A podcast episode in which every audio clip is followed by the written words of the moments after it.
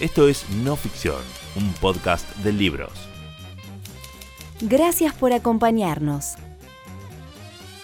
Recordá que podés escucharnos en SoundCloud o podés suscribirte para disfrutar de nuestros episodios con tu app favorita desde tu celular o tablet.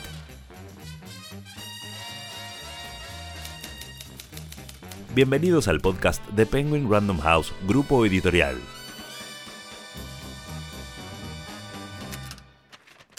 La idea de escribir más que un cuerpo tuvo que ver con el por qué alguien se embarca en la dieta extrema, la dieta de hambre, la dieta heterodoxa, la dieta de moda, la dieta que enferma. ¿no?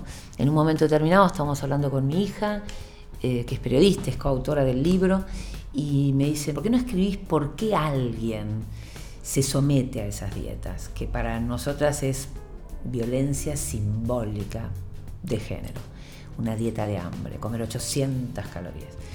Entonces nos dimos cuenta que teníamos que hablar de cómo se genera ese malestar, para qué, en la cultura, para que alguien se embarque sin medir los costos en dietas de hambre.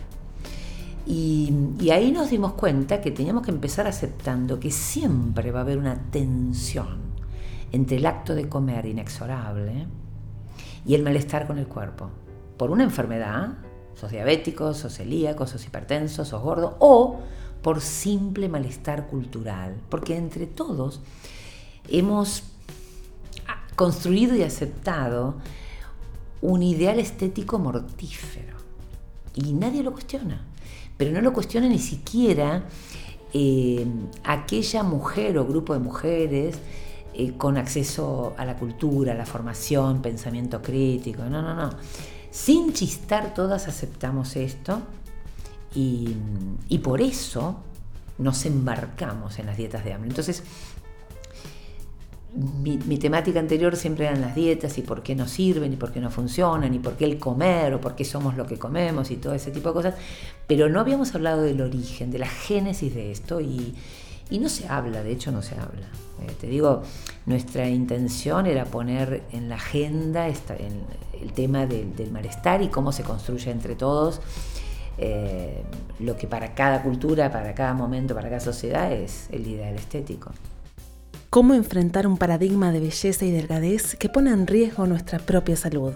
Katz cuestiona el discurso de los medios de comunicación, la creciente epidemia del dietismo y la difusión de un único ideal de belleza. En principio quisiera contarte cómo somos los humanos desde el punto de vista em, de comportamiento y de funcionamiento neural.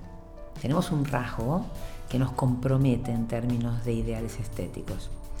Los humanos somos coinófilos, Coino es promedio, filia es tendencia. Lo que quiero decir es que desde esta característica humana de ser coinófilos, de, tener tendencia innata a los promedios, lo que no quede en promedio queda fuera. Y entonces el gran tema es que todos queremos encajar en ese promedio para ser, porque si no, no sos. En esta cultura no sos en esta cultura prisionera de la imagen, prisionera de lo exterior, prisionera de lo light, de lo líquido, de todo esto que fluye y que no constituye ni lo que vos y yo somos como seres humanos, como esencialmente humanos, que es la maravilla para mí, me sigue sorprendiendo. Más que un cuerpo, un libro de Mónica Katz, publicado por Editorial Aguilar. Encontralo en todas las librerías o busca el ebook ahora mismo en megustaleer.com.ar. Recordá suscribirte a No Ficción en tu app de podcast favorita para escucharlo en tu teléfono o tablet. Una realización de Tristana Producciones para Penguin Random House Grupo Editorial.